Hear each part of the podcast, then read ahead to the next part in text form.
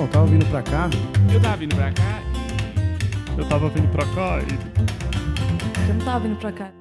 E aí, pessoal, tudo bem? Sejam bem-vindos ao Tava Vindo Pra Cá. Eu sou o Daniel Sartório e esse é um podcast que eu entrevisto comediantes. E hoje eu entrevistei um cara que não é um comediante, mas ele é uma peça importante nos bastidores da comédia no Brasil. Entrevistei o Ítalo Gusso, ele, ele é empresário, ele agencia vários comediantes, ele é sócio do Comedians e da Numi, duas grandes empresas no ramo da comédia. É, o Ítalo tem uma história bem interessante. Ele começou como assessor de imprensa, aí ele, ele pegou a comédia bem no início, bem quando estava começando no Brasil. E ele ajudou a produzir muita coisa, ele abriu o Comedians depois, junto com o Rafinha e com o Danilo. E agora ele produz os maiores comediantes do Brasil. E, e nesse episódio eu fiquei bem feliz que a gente tem um- uma visão mais comercial da comédia. E também temos grandes histórias sobre os bastidores. Foi muito legal, eu espero que vocês gostem também.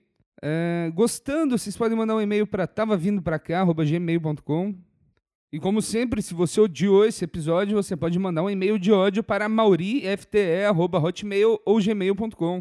Pode mandar e pode xingar ele à vontade, ele é, é contratado para isso. Espero que vocês gostem desse episódio, eu gostei muito de fazer. É, semana que vem tem mais. Muito obrigado, pessoal. Não se esqueçam de curtir as páginas. Se inscreva. Você pode se inscrever no YouTube, tava vindo pra cá, você pode no SoundCloud, no podcast, você pode fazer o que você quiser, mas se inscreva para ter certeza que você vai receber os episódios assim que forem lançados. Muito obrigado novamente e adeus.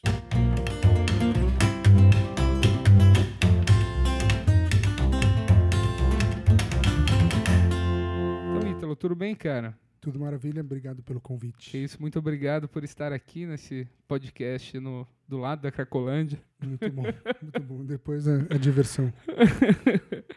Então, cara, eu, é, eu acho muito interessante. Eu, você começou como assessor de imprensa, certo? Certo, em 2003 eu abri uma empresa em Curitiba chamada Numi Produções.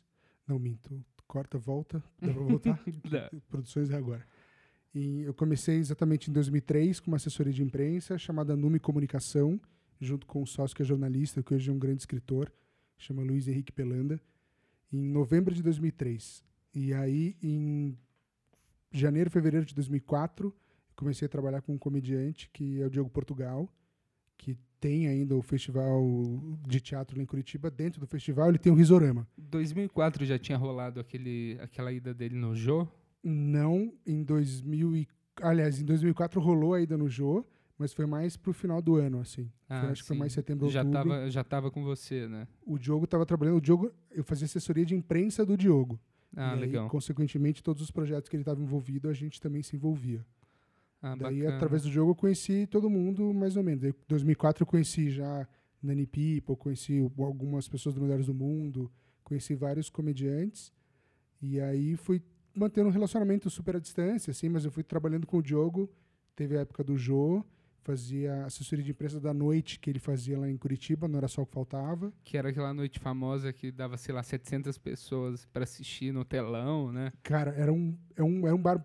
Era, né? Que acabou, era um bar muito legal em Curitiba. Tinha acho, capacidade para umas 400 e poucas pessoas. Era grande, assim, meu. Lotava toda terça-feira, era um away, assim. E o Diogo levava muita gente legal de fora.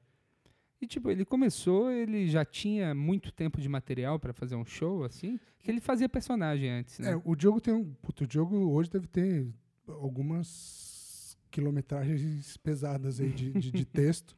Mas na época ele tinha, acho que ele já tinha material de solo, de stand-up, eu devia ter perto de um solo aí, de, de uma hora e tal. E ele Ah, tinha os sim. personagens também, que ele tinha um, um- um espetáculo que ele envolvia os dois. Mas Ah, daí legal. ele levava geralmente um ou dois convidados de fora.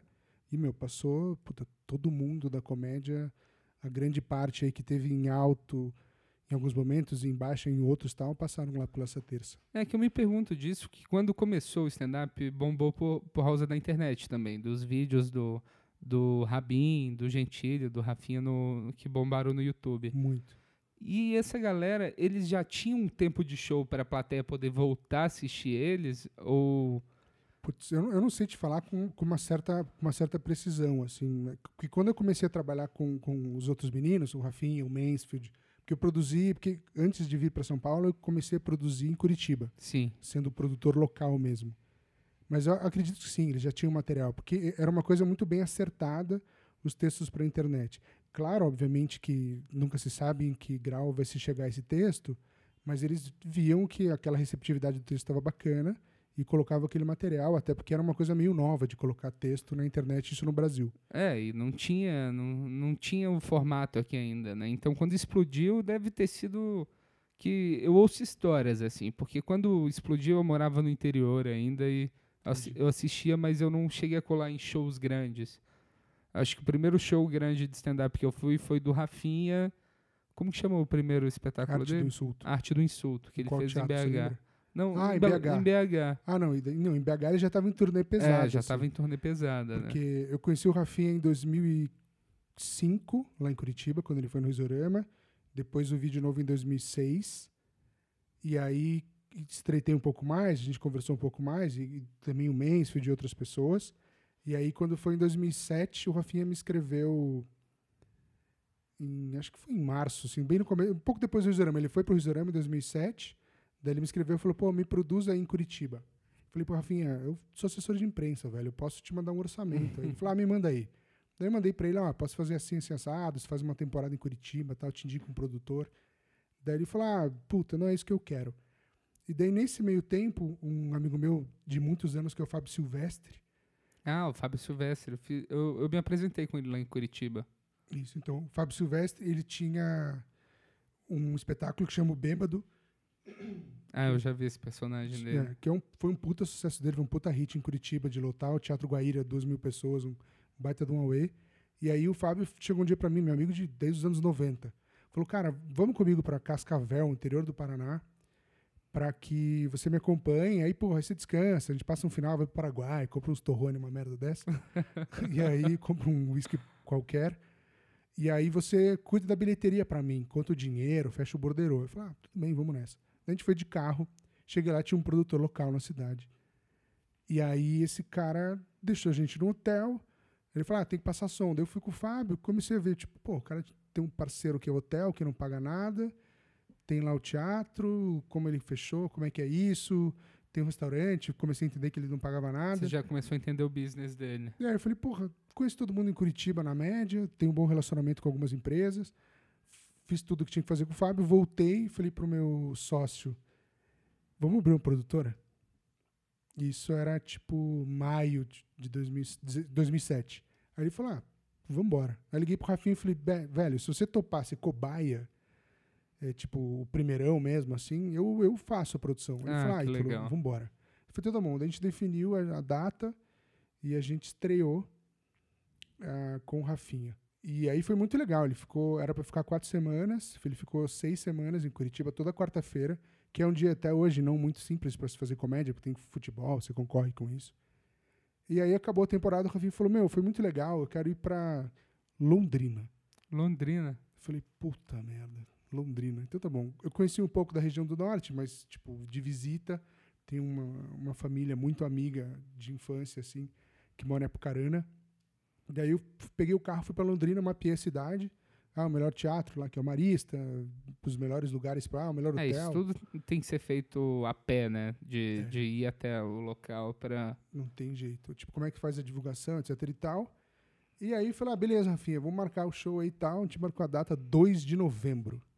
Finados Caramba. e fechado, vambora. Daí, porra, começa a divulgação, faz um away, as vendas estavam indo, indo, indo.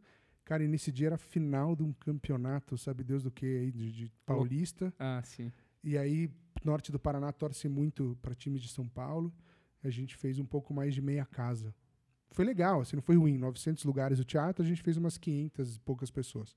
Foi Mas legal. é, mas é foda ver o teatro me- meio, meio vazio, meio cheio, É né? foda. E para quem produz, tem os custos, né? né? E pro artista na média, claro, ele pode ganhar mais ou menos, mas ele nunca deixa de ganhar. E aí a gente produziu lá o Rafinha e, puto, o Rafinha foi in- incrivelmente generoso. Na, na hora do fechamento com ele, ele falou, ah, quanto custa o teatro aqui? Eu falei, cara, isso é uma responsa nossa, não sua. Aí ele falou, ó, eu vou bancar metade do teatro contigo, você tá apostando comigo, e porque não tinha TV nessa época ainda, não tinha CQC. Então eu acho que é justo. Nessa época ele era conhecido só pela internet. E já era bastante conhecido. Tipo, as pessoas queriam foto e, puta, tinha, já tinha um apelo muito grande, assim. E ele tava em cartaz nessa época em São Paulo, com o solo, num teatro que era o Teatro do Hotel. que eu não vou lembrar o nome agora. Ficava na Frei Caneca. Ele tinha um hotel cinco estrelas legal. É, acho que eu não cheguei aí nesse Você teatro. vindo pela Paulista, descendo ali a Frei Caneca à direita. Puta, não vou me lembrar o nome do hotel, mas era muito legal. Tinha um teatro de 200 lugares ali, cento e poucos, assim.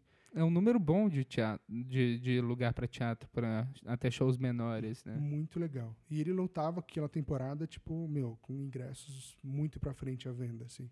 Então, aí ele já tava em turnê em algumas cidades. E aí a gente ficou muito parceiro em Londrina, a gente conversou muito, eu e o Rafinha. E aí, nesse meio tempo, ele falou, vai ter um projeto muito legal, porque isso já era final do ano, isso era novembro. Ele falou, cara, vai ter um projeto muito legal o ano que vem, e que eu não posso te falar nada agora, mas a gente vai ter bastante trabalho, vamos ser parceiro e tal. Eu falei, porra, te agradeço muito e vamos nessa. E aí, quando foi em março de 2008, estreou o CQC. E foi assustador, né? E aí mudou, mudou um pouco esse essa onda da comédia, assim, né? Já vinha numa efervescência. O Clube da Comédia era muito bacana.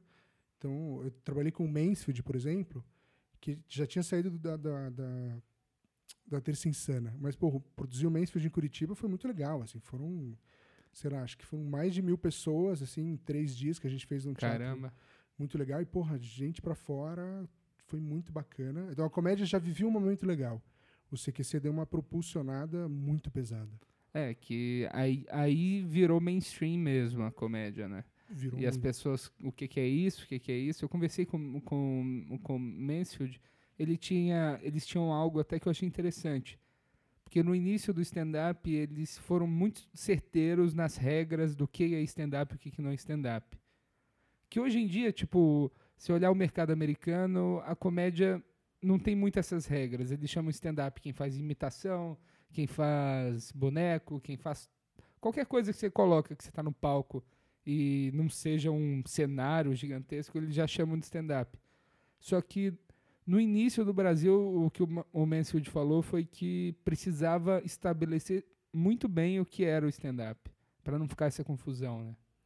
Bom, o Mansfield tem uma, um, um conhecimento gigantesco e, um, sobretudo, um olhar muito mais apurado do que o meu, porque eu sou zero artista, eu faço mais parte de negócio, assim. Mas eu concordo com, com o que o Mansfield disse, assim. Eu acho que é isso, realmente. Porque as pessoas até então... Já existia essa coisa do stand-up, né? Tipo, o Jô Soares fazia isso, o roteirista do Jô Soares, que sempre esqueço o nome dele, finado Não, não, não lembro sei. agora, mas assim, é um gênio que tem um texto incrível, que faleceu aí há pouco tempo atrás, um ano, dois no máximo. Ele fazia shows pra caramba, assim, era um cara bom, de, de, de- cara limpa, assim. É. Então, eu, eu acho que precisava estabelecer isso realmente, porque as pessoas tinham a ideia disso, aí o Chico veio, tinha o Chico Anísio, tinha outros comediantes, então tinha, acho que tinha que se estabelecer esse tipo de, de, de- coisa, de regra para para fincar a bandeira mesmo. Ah, legal. E a- esse- essa cultura de agente, ela, ela acho que no Brasil ela fica mais forte a partir, a partir do momento que o cara já é bem conhecido, né?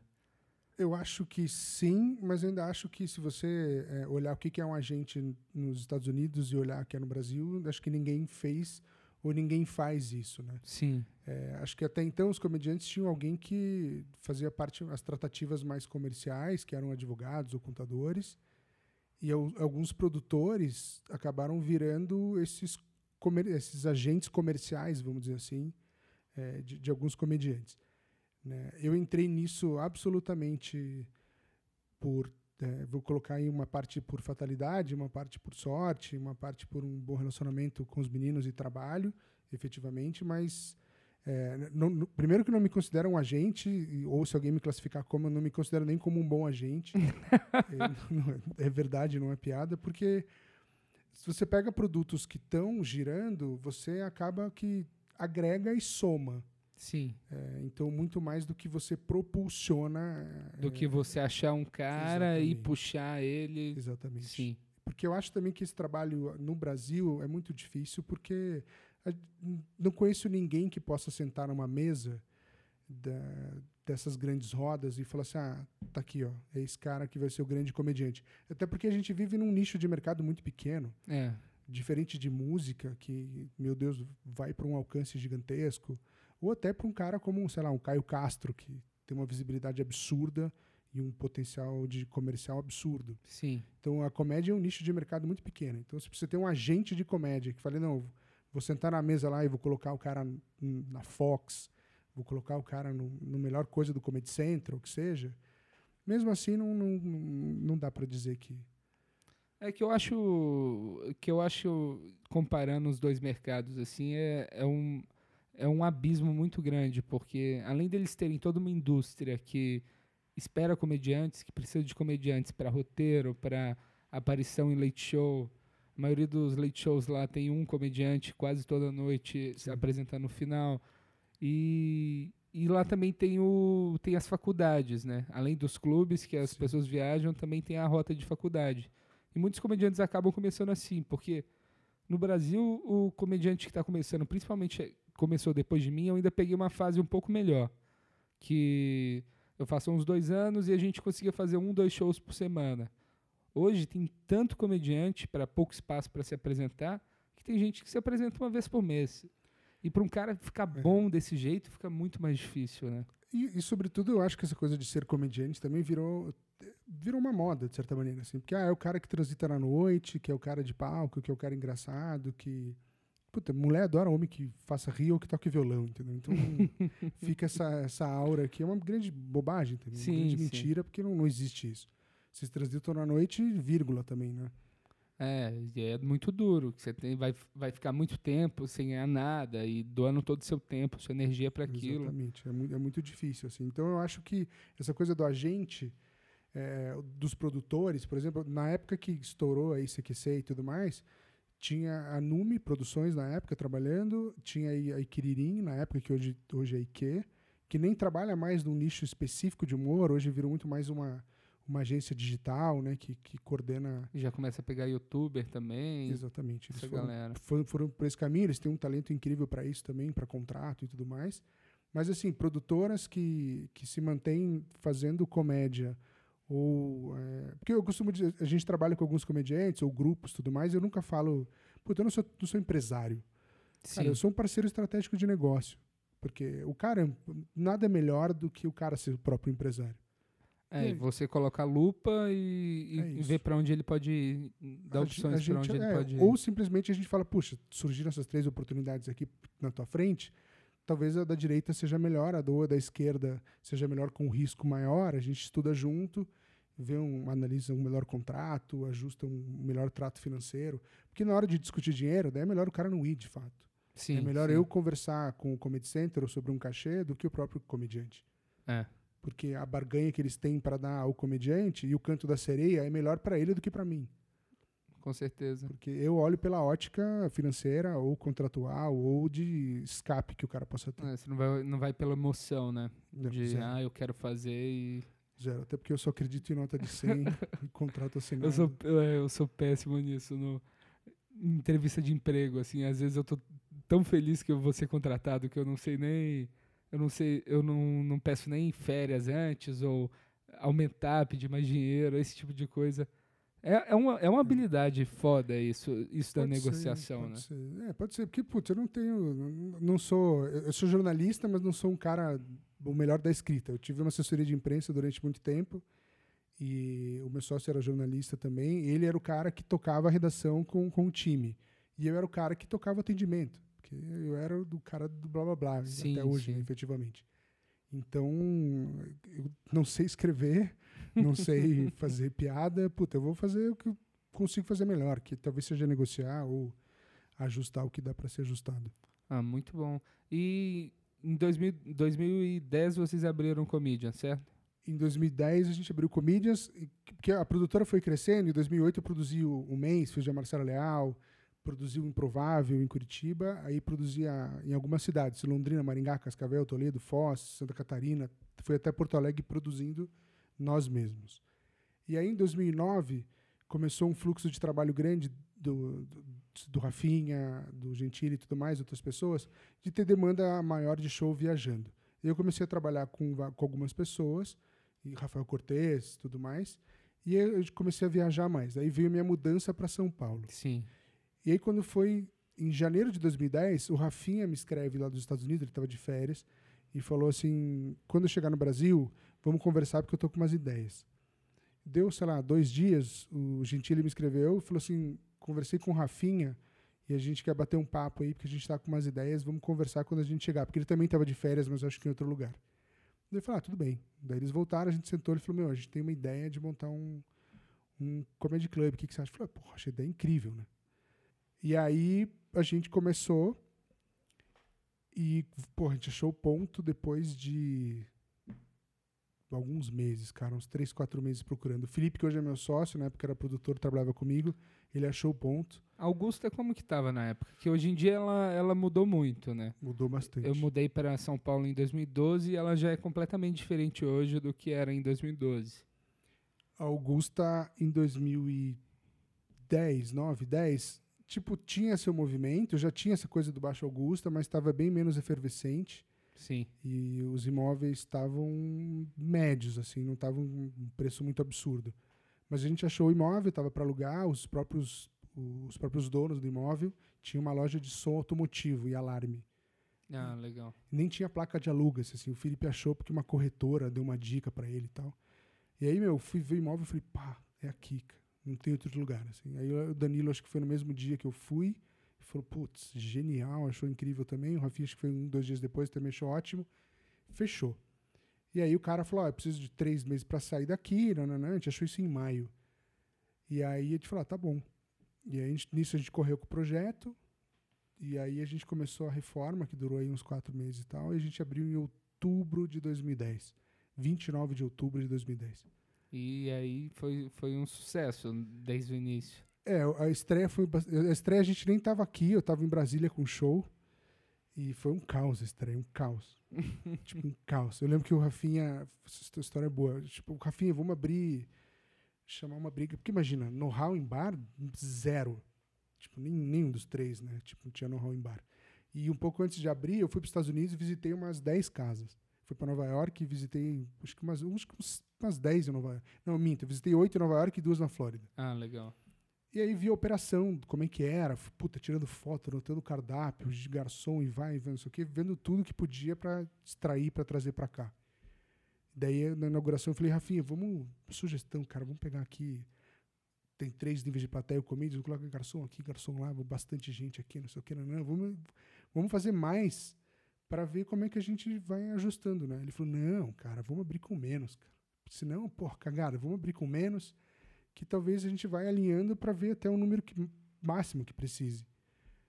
Daí falei, isso, ah, isso menos de plateia ou de equipe? Menos de equipe. Equipe. Daí eu falei, ah, tá bom, né, cara? Vamos aí, então, eu vou na tua, vamos embora. Puta, foi um caos. Primeiro dia foi um caos. Estreou dia 29, ele tava lá na casa do dia, o Rafinha tava fazendo show. E aí, meu, gente saiu sem pagar, a gente queria entrar na cozinha, tava puto que o pedido não saiu, o sistema deu pau. Gente nervoso, querendo caixa, porque o caixa fica interno. Puta, foi uma pancadaria sem fim. Mas o bar abriu uma fila gigantesca. E aí a gente foi ajustando a casa, cara, aos poucos, assim. Esse sistema de sessão, vocês já já trouxeram desse jeito ou foi algo que vocês foram adaptando aqui? Então, a gente Bom, antes do bar abrir, já existiam noites de humor aí, muitas, né? Muitas Sim. muito legais, com, com, com um público gigantesco e incrivelmente divertidas. Já tinham essas sessões, né? Tinha um, tinha um disco que tinha duas, sei lá, Três Sinceras já teve duas sessões, Mr. Blues, que tinha o Clube da Comédia, já Sim. outras sessões, etc e tal. Então não, não foi a descoberta da roda.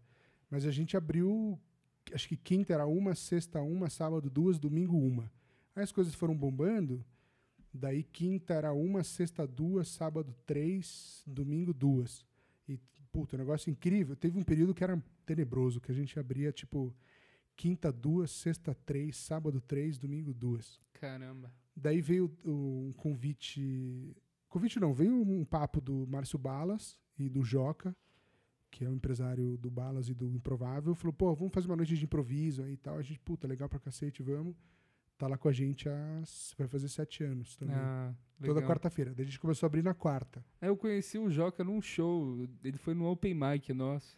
Ele me deu uma bronca. Jura? É, eu tava com. O Joca é foda. Eu tava com uma cerveja na mão durante o show. Que era tipo.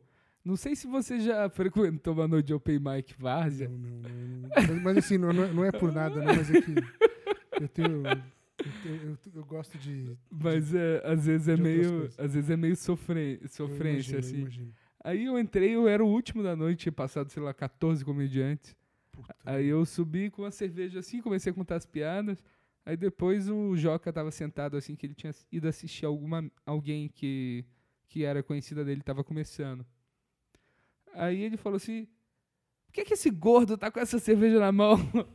Ele falou: Não, você tá com a cerveja na mão, você tem que falar alguma coisa. Que eu tô olhando a cerveja e você tá. E tô pensando, ele tem que citar essa cerveja em algum momento, deve fazer uma parte do ato. E a cerveja pra você era nada. Só ele me deu, lá. só tava lá, ele me deu uma puta bronca. O Joca, o Joca é quase um diretor artístico. Não, o Joca, eu sou muito grato ao Joca. E além de ser muito fã, porque ele é um empresário que é foda, é bom. Bom. É um né? cara Todo mundo fala muito é um bem cara dele. muito bom. E é um cara que é da casta que também é, puta, sério, correto. É um cara impressionante. Forte como empresário. Um cara que eu admiro muito. Ah, do caralho. E, e no momento que o Comedy Central entrou no Brasil e começou a investir também em conteúdo próprio, vocês, com a Nome, já começaram a entrar junto com eles nisso, né?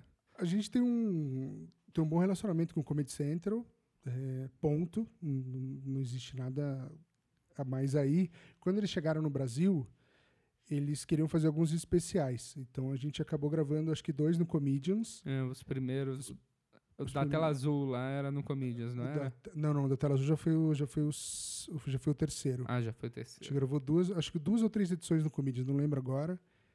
E a gente começou a fazer não só ó, um apoio para eles em algumas questões, mas começou a auxiliar com o casting para os projetos, né? Sim. E aí a gente deu umas ideias para programa, a gente acabou implementando um programa que foi o programa do Rafael Cortez. A gente, daí a gente hoje é um parceiro do canal, tem um bom relacionamento lá com, com, com a, hoje a atual diretora de produção que é a Elisa, com, com todo mundo. Então a gente mantém uma relação sadia, assim, mas a gente não. Tem gente que fala, ah, me ajuda, me leva lá, porque vocês não. A gente não manda no canal, a gente não é sócio do canal. Nossa, eu conheci um, eu conheci um produtor de lá que na agência eu trabalhava, eles levaram Ventura pra Sim. quase dois a anos. gente vendeu esse É, evento. E, tipo, era situação meio infernal esse show lá, Total. que era, tipo, de dia, aí a galera no, na área de fumante lá e o Ventura fazendo. E eu pedi pra fazer para ele para fazer depois dele, que o produtor, o produtor da Viacom que tava lá falou que ele tinha que sair, né? O era o da Vaiaco ou era o Felipe, que é meu sócio, que tava junto, você lembra? Ou enfim, também. Cara, era da Viacom, Da que ele me Viacom passou o e-mail dele Ah, tá, era, ok. e era da Viacom. E, e aí eu fiz o show, o Ventura falou pra eu abrir pra ele, cara. Aí depois eu fui pensar que, imagina, na frente de um trabalho que é publicidade, que todo mundo te Sim. julga muito. Total. Se eu tivesse ido mal, eu, Tipo, eu ia ter que desistir na comédia e da publicidade. Ia ter que sair, ia ter que voltar para São João del Rei, né? então, esse, esse evento do, do, do Ventura é difícil, mas é, puta, é um. A gente faz evento corporativo e é difícil, não tem jeito.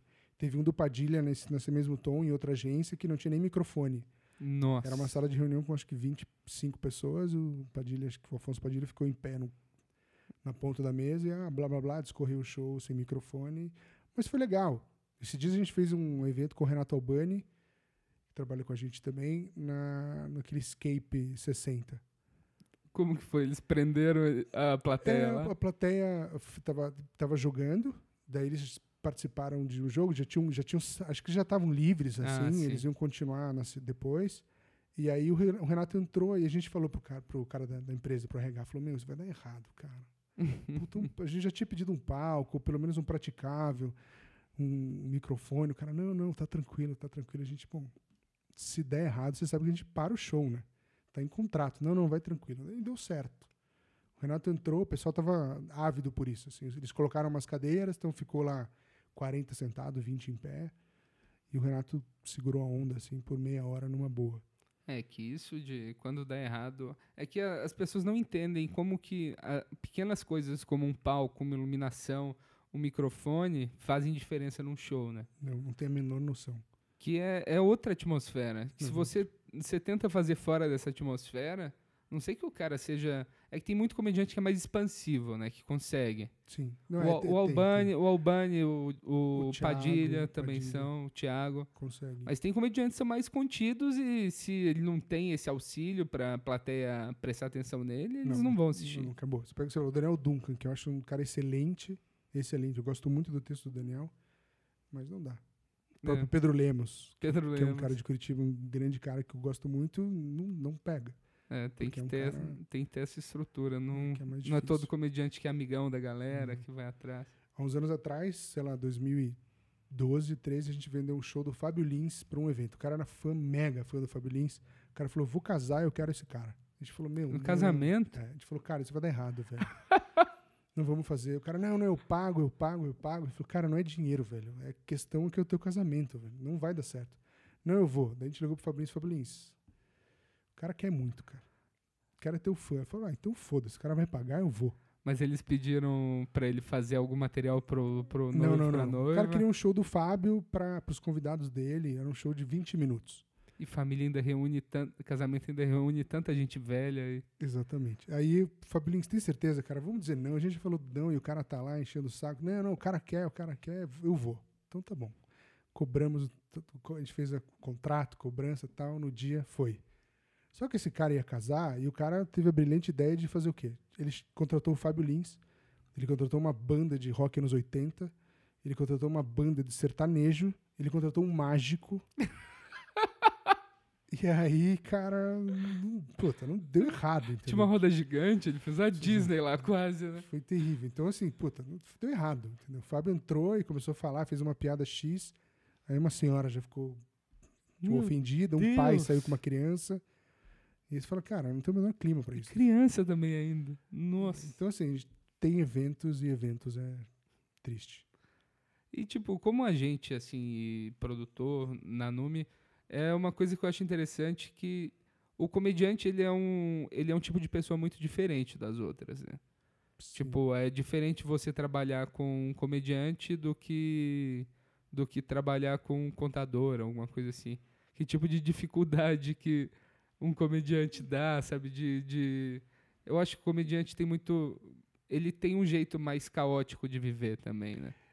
É, mas eu acho, eu acho, não diria só que, que é um comediante, assim, eu acho que qualquer, qualquer um que seja de classe artística de alguma maneira, seja músico, seja comediante, etc e tal, você, vocês vivem em outra, outra esfera, outra sintonia, que, que não é errado, não é feio, não é bonito, não é nada, é só é um outro, É só um outro viés. é né? um outro viés que não tem o mesmo pensamento lógico que a gente tem, assim. Então as dificuldades são de dia a dia, de tipo, puta, para alguns, não todos prazo, tempo.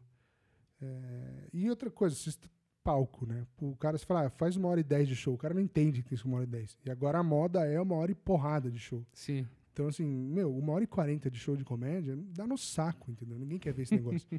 então, uma hora e dez, uma hora e quinze, vai, vinte, é o ideal do mundo, assim. E essa nova galera não entende essas questões, porque eu também consigo compreender que essa questão do palco, da palma, do aplauso, do riso, falou, pô, vou ficar aqui. Essa galera tá curtindo, eu vou, vou dar mais pra essa galera. É. Mas assim, quanto mais você dá, você pode também cansar nesse aspecto. Sim, sim. E não dá vontade de- deles te assistirem de novo, também. Exatamente, ou de levarem outra pessoa. Mas não tem grandes dificuldades, assim, cara. São normais de qualquer. Ou tem contador maluco, tem comediante que é mais. que é mais cético mais sério que um contador. O Rodrigo Marques mandou uma mensagem de áudio sobre a história. É, eu, pe- eu perguntei pra ele antes se ele conhecia alguma história sobre o Ítalo, o Comedians, que, que a gente podia citar, e o Ítalo não lembrava. Ele mandou um áudio agora e vamos Vamos- escutar vamos lá pela primeira vez com vocês.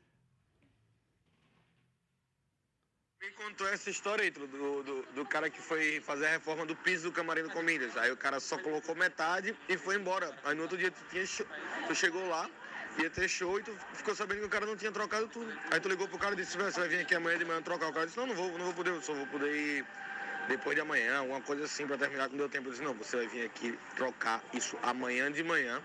Ou então eu vou colocar fogo no seu apartamento com você dentro. tu não lembra disso, não? Não, porra, eu não ia lembrar. eu não ia lembrar, Rodrigo Marques, você, você tá esquecido, porque isso não foi no Comedians. Isso foi na sala da Nume. Isso foi em 2011. é, eu tinha. A gente tinha um escritório que era meio cor aqui na Vila Madalena. Trabalhava eu e o Felipe. E aí, em 2011, a gente ia incorporar mais uma, uma, uma produtora e uma secretária, que depois virou uma produtora excelente, que trabalha com a gente até hoje, que é a Mônica. Que hoje está morando fora do Brasil, mas ainda trabalha com a gente, que é um puta, uma produtora excelente. Ah, que legal. E aí eh, eu aluguei a sala, coloquei piso, um piso de, de- piso de madeira, ia, ia chegar os móveis. né? Então e a gente já ia começar a trabalhar, tipo, a gente já, tinha contratado as pessoas.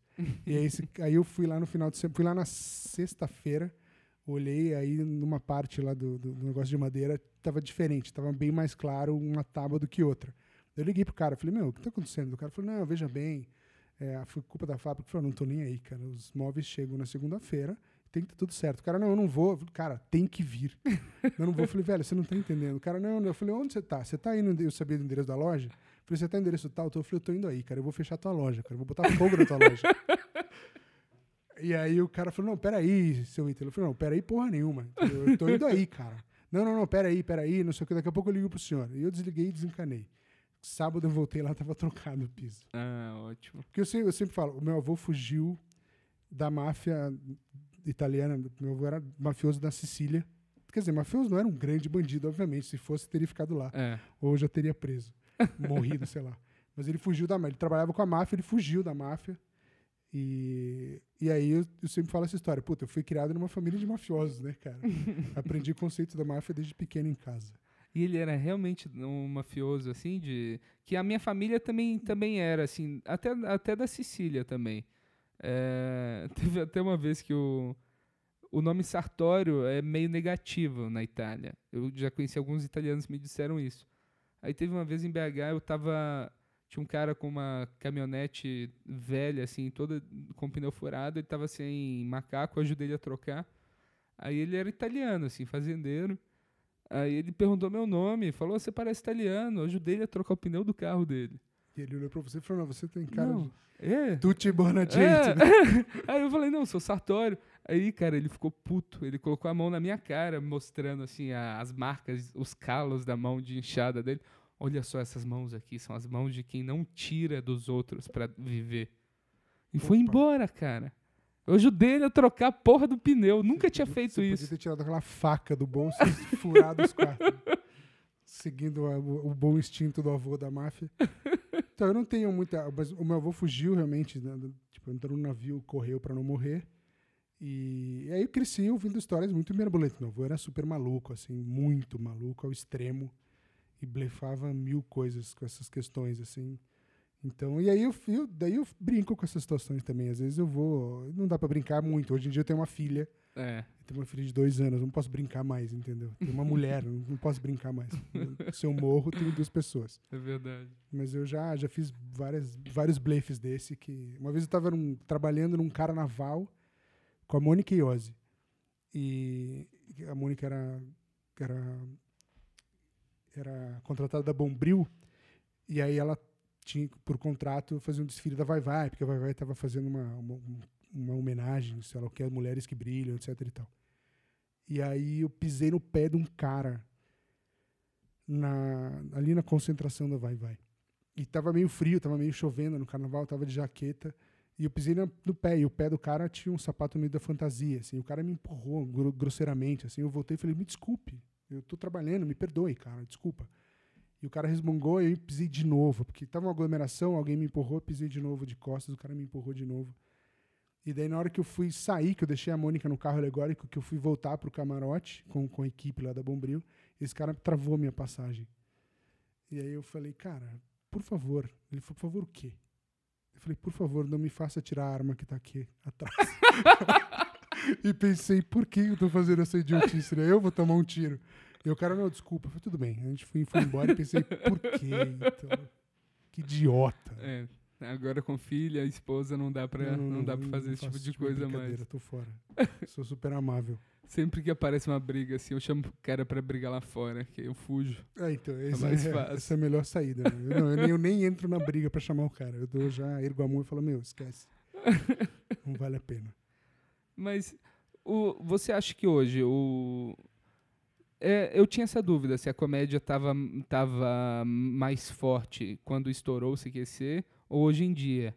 Só que eu acho que hoje em dia pode não estar tão tão quente mais, mas ele é- mas as pessoas estão indo, tem mais gente indo assistir comédia com certeza, né? Ou não? Não, eu concordo com você. Assim, o que eu vou te falar é um. Não vou te dar dado de pesquisa, porque não Claro. tenho. Não vou te dar informações que sejam oficiais, porque não posso nem falar sobre isso, porque eu não, não, não encomendei nada. Vou te falar minha experiência e meu olhar sobre o negócio. Sim. Quando teve o boom lá em 2008 a televi- com o CQC, a TV aberta ainda era um meio de comunicação de massa absurdo. É. Não que ele não seja hoje, mas ele tinha uma potencialidade muito maior. A internet já estava num crescente, mas hoje a internet se transformou um pouco maior. Você tem outros canais para ver outras coisas, você tem outras opções. Se você pega jovens que tinham 16 anos em 2008, hoje tem 26. Eles, esses caras quase não veem mais TV e estão vendo internet. Então, É. quem tem hoje 20 anos, 18 anos, não vê televisão, só vê internet. Então, a classe C e D tá mais forte hoje na internet. Então, assim, na minha visão, eu acho que a- essa grande massa chegou agora para ver comédia. Eu vejo isso pelo público do Comedians, eu vejo isso pelo público que eu vejo no teatro, que é Sim. um público que nunca na vida entrou no teatro. Ele está indo para ver comédia. Então, eu acho que teve o boom lá.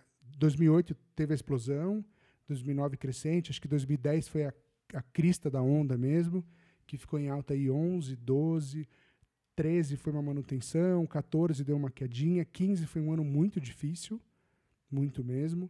2016 ele começa a efervescer de novo, e na minha opinião 17 foi o ano de crescimento, de explosão de novo, e eu acho que 2018 vai ser a crista como foi lá atrás em 2010. Ah, legal. Essa é a leitura que eu faço. Bacana. É... Deixa eu ver aqui. Ah, a gente... Quantos comediantes tem no elenco do Comedians hoje em dia? Você tem ideia? Putz, eu não, não sei o que cuido da, da- dessa agenda ou dessa programação e tudo mais, mas eu imagino é, que uma vez conversando com a Joyce, que é a produtora, acho que são mais de 130 comediantes que, que fazem lá, não, não ev- eventualmente todo mês, mas que fazem parte desse casting, Sim. que tem toda uma dinâmica, assim, né? O, o Comedians, queira ou não queira, ele é a, a maior casa de comédia da América Latina. É. Né? Então, no país, ela hoje de, de maior nome, vamos dizer assim, é o Comedians. E é uma credencial pro comediante também, né? Exatamente. Então, por ter essa credencial, não é qualquer comediante que sobe no palco tão rapidamente. Então, assim, tem todo um crivo. É, a gente recebe, acho que, material meio que direto, assim, pelas redes sociais ou até pela, pelo e-mail. A Joyce sempre analisa, alguns outros comediantes também indicam ou endossam. Esse comediante, se for legal, tal, passa pelo open mic uma ou duas vezes, ele passa por uma ou duas canjas, e aí ele começa a ser marcado. Vai lá um domingo, a Joyce marca lá um outro, uma, um- uma sexta, um sábado, etc. Ele começa a ficar no elenco mais recorrente. E ela também analisa, porque como ela está lá todo dia, eu não estou lá todo dia à noite, eu estou lá quase todo dia de dia. Ela sabe, poxa, o fulano rendeu mais, o ciclano rendeu menos. Obviamente que ela não, não analisa um comediante com um show só. Sim, sim. Mas ela consegue perceber que, poxa, o fulano sempre que vem, puta, arrebenta. É legal ter esse cara com uma recorrência maior. E o público também pede. Então as pessoas falam, pô, eu queria tanto ver o fulano, o ciclano, faz tempo que não vem. Porque como a comédia tá numa alta, de novo, esses caras não têm agenda, cara. É. Tem gente fazendo show no país inteiro, entendeu? Então não, não tem agenda para fazer num bar em São Paulo. É uma coisa que eu tô acompanhando assim mais de perto, que uma pessoa que deu um boom é, desde quando eu comecei foi o foi o Igor Guimarães, que agora ele tá numa crescente muito grande, né? Sim. Que eu tô vendo, tipo, eu fui no show dele no Comedians, acho semana passada, e tinha umas 30 pessoas para tirar foto com ele. Maravilhoso. O Igor é uma figura ímpar. Tipo, tem Não, eu- um eu- maluco eu- 100%. Eu adoro ele, Hum. cara. E eu tava conversando com o Pedro Lemos, assim, disso, que ele ter entrado no pânico, ter conseguido mostrar o- a comédia dele no pânico Sim. e tá fazendo sucesso com isso é uma das coisas mais justas que já aconteceram, né? Total. Ele- e é muito maluco porque em 2000 e, sei lá, não vou lembrar o ano agora, tô- 2013, talvez 2012, conversando com um, um dos diretores que foi do CQC, ele falou: Poxa, se você tiver alguém para indicar para fazer teste, você pode me dar um toque aqui, porque a gente vai buscar repórter. Falei: Ah, tá bom, beleza. Fiquei com isso no radar. Aí um dia cruzei o Igor e falei: Poxa, tá aí um perfil que talvez seja interessante. Chamei ele e falei: Igor, se você tiver interesse, te passo, te coloco em contato lá com o diretor e vocês conversam. Tal. Ele falou: Sim, então eu não tenho interesse, obrigado. Eu falei: Mas qual é o desdém, né? Que legal. Daí ele falou, cara, não, não sei o que eu faria. Ele falou assim, não é o meu, não é o meu negócio fazer aquelas entrevistas. Eu não, não ia me sentir bem colocando um terno entrevistando uma pessoa. Eu não, não consigo fazer isso. Não sou eu. Não consigo fazer comédia nisso. Falei, poxa, é alguém que tem nitidamente a visão sobre o seu trabalho. Porque sim, sim. enquanto claro. dezenas de pessoas queriam muito estar ali, ou queriam por tudo participar do CQC, ele simplesmente falou, não, muito obrigado. Então, não, e não foi com desdém nenhum, assim, foi tipo, cara, não, não é para mim esse negócio. E quando o Pânico fez o convite, ele falou, poxa, eu vou fazer um dia. E daí foi legal, ele vou fazer dois, três, e aí ele foi contratado depois de seis ou sete episódios. É, ele é o thumb de todos os vídeos no YouTube. É. Um amigo não, meu tá... viu criança imitando o boneco de Uzias no shopping. É, é impressionante. Impressionante, né? E, puta, é muito merecido. Do caralho. É, eu acho que a gente abordou bastante coisa. Se tem algum assunto que você gostaria de falar, alguma história Aquela maluca? velha piada burra de estou vendendo um Chevette 85. Não, não vou fazer esse tipo de coisa. Eu sou ruim de piada. Sou bem ruim de piada. Não, não tenho, tá tudo sob controle. Te agradeço. Que isso, muito obrigado por ter vindo aí. Pô, posso falar que se, se, alguém quiser contratar shows de comédia, né? Pode contratar. Não, tô brincando. Tô brincando. Meu público não, eu acho que não contrata show ainda, mas vão ao Comedians, Sim, assistam vão Comédia ao Vivo. Comédia ao Vivo é o melhor entretenimento de todos. Falou, pessoal. Então, tava vindo pra cá. Eu tava vindo pra cá Eu tava vindo pra cá e Eu não tava vindo pra cá.